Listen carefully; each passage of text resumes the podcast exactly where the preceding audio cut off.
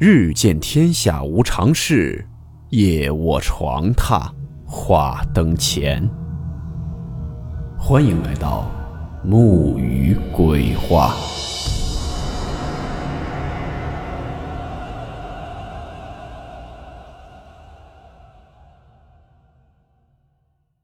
今天这个故事是一位网友回忆他小时候爷爷去世后发生的诡异事情。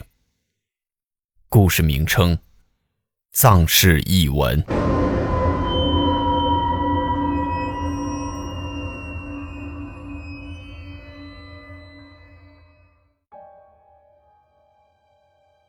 今天给大家分享的是我小时候的一件事。事情发生在我爷爷过世的那年。我是我们家长孙，堂兄弟三个，就我见过我爷爷。小的时候，我爷爷是最亲我的，天天扛在肩膀上。我妈说，我从断奶几乎就跟着我爷爷奶奶睡。爷爷属猴，跟我奶奶同岁，五十九岁肝癌病逝，现在要是在世的话，也应该是八十八岁了。爷爷年轻时很帅，这点我二叔就是随我爷爷的长相，脾气好，跟我奶奶一辈子没吵过架。我奶奶娘家原来是地主，成分不好。二十六嫁给了我爷爷。听奶奶说，我爷爷之前结过婚，那个老婆还是个大户人家的小姐。我爷爷原先是教书的，后来那个老婆费老早逝，就回了老家务农，接上了祖上的泥瓦匠手艺。后来经人介绍娶了我奶奶。爷爷因为是二婚，我奶奶肯嫁给他。所以，我的爷爷让了我奶奶一辈子。我小时候就看到过，大冬天早上，奶奶围着棉被在炕头抽烟，爷爷在厨房忙活着做早饭，想起来就好笑。爷爷勤劳了一辈子，我家劳动力又多，那时候还得过四邻八村唯一一个万元户的奖状，去县里领过奖。爷爷去世的时候，我三叔刚定亲。二姑、小姑都还没结婚。听我三叔说，爷爷放心不下，握着奶奶的手，一直想说话，却总是说不出来。我那会儿七岁，忘了那天干啥去了。爷爷过世，我没在他身边。等我回家以后，爷爷已经被放在了正房堂屋的北面靠墙的位置，那里临时用凳子和门扇搭好的停尸床上。身上是年前生病后我奶奶给他做的寿衣，当时是冲洗用的。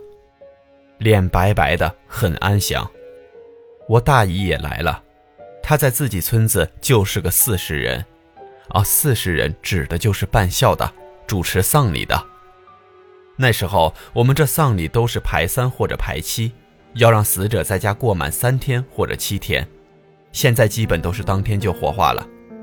有丧事的人家，一天三十报庙，也就是到村里的土地庙烧纸钱，全家人只留下丈夫或者妻子在家上办孝的，其他的包括本家不出五福有来往的都要去。那天晚上就有扎纸的把扎好的花圈、白马，如果死者是女的，就用黄牛，纸人和其他需要用的东西全都送来了。晚上在提江水的老人带领下。报庙结束后，家里结婚的都回自己家去了。晚上只剩我和奶奶、大姨奶、三叔、二姑和小姑，一直守到十点多。我大姨奶对我三叔说：“你们都去睡吧，我和你妈守着就行。”我跟着三叔和两个姑姑去了西间的大炕上休息。我和二姑一个被窝，头朝北炕沿，脚朝南的睡下了。大约到了十二点左右，我大姨奶把我喊了起来。她带着我到了堂屋，手里拿着一根毛笔和一个扫灰用的扫炕笤帚，递给我说：“一会儿我让你说啥，你就跟着我说啥；让你干啥，你干啥。别害怕，那是你爷爷，你爷爷最亲你了。你给他送两个使唤的下人去伺候他。”我点点头答应了。大姨奶握着我的手，用毛笔在其中一个纸人两眼点了两笔，说：“给你起个名字叫秋香，下去好好伺候他老人家。你要是不听话，我就用笤帚揍你。”又给另外一个点了两笔，说：“给你起个名字叫秋菊，下去好好伺候他老人家。你要是不听话，我也用笤帚揍你。”我照着做了一遍，然后又被带过去睡了。小孩子睡觉本来被叫起来就犯困，躺下没一会儿我就迷糊过去了。不知睡了多久，我突然醒了，隐约觉得头顶上站着个人在摸我的头发。屋里又没风，我用手抓了一把，什么也没抓到。我坐起来，借着堂屋的灯光看了一下，屋里也没人。这时候夜深人静，突然窗外传来了唰啦唰啦的声音。我爬到床边往外看了看，院子里除了那匹纸白马和几个花圈，倒也没什么东西。就在这时候，那个唰啦唰啦的声音又响了，我吓了一跳。这时候突然发现那匹马在前后摇晃，身上粘着一条一条的白纸。应该是马毛发出唰啦唰啦的声音，我汗毛直竖，悄悄趴下，钻进被窝，用手捅了捅我二姑。我二姑醒了，问我：“怎么了？要尿尿啊？”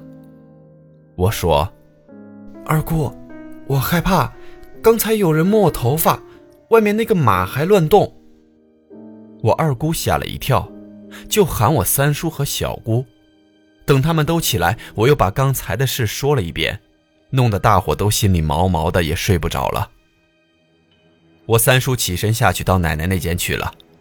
不一会儿，我大姨奶带着我三叔在堂屋烧了一会儿纸钱，念叨了一会儿。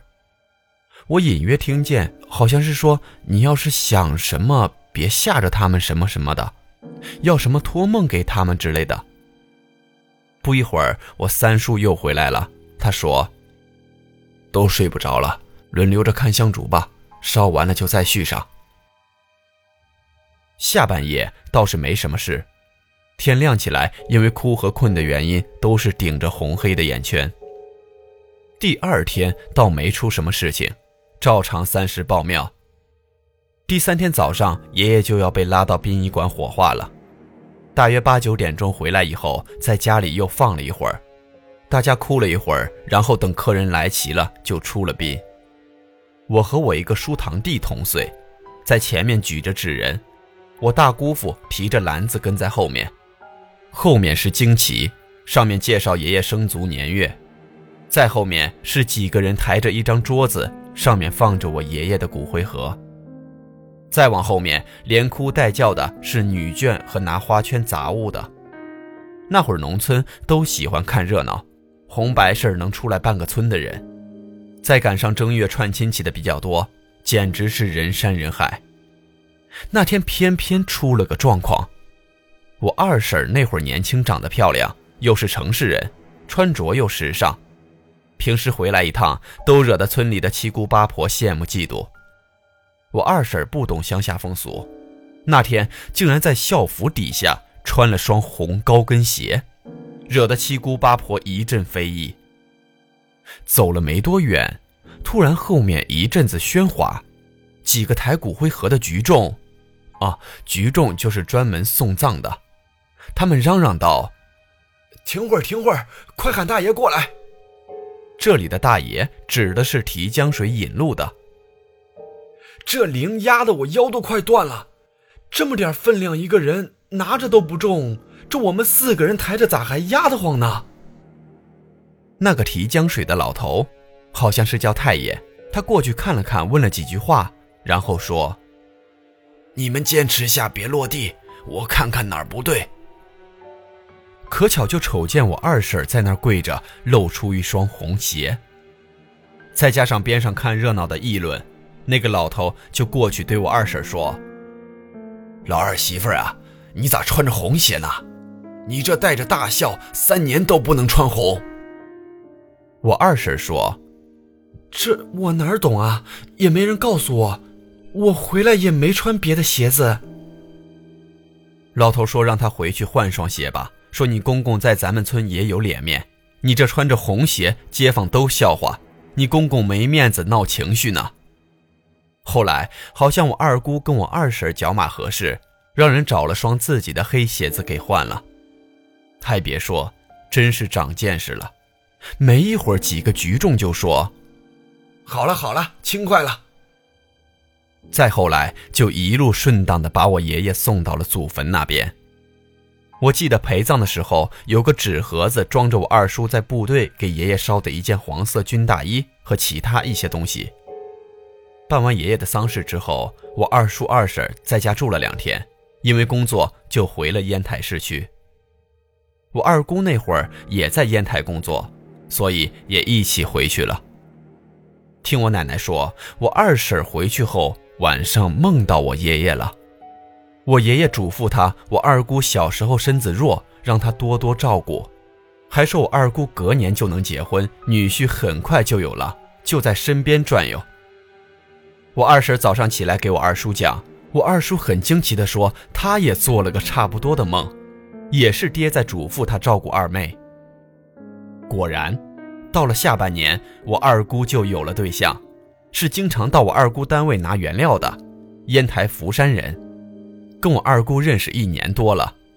我二叔二婶像嫁女儿一样风风光光的把我二姑嫁了过去。用我二婶的话说。我可得多谢二妹当时赠鞋之恩呐，爹还托梦嘱托，哪能不上心啊？这段往事也就到这里了。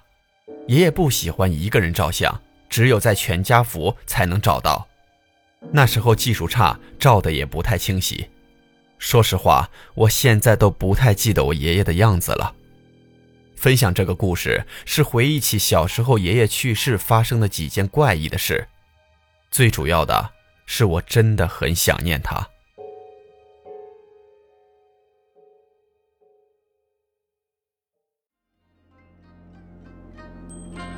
好了，我们今天的故事到此结束，祝你好梦，我们明晚见。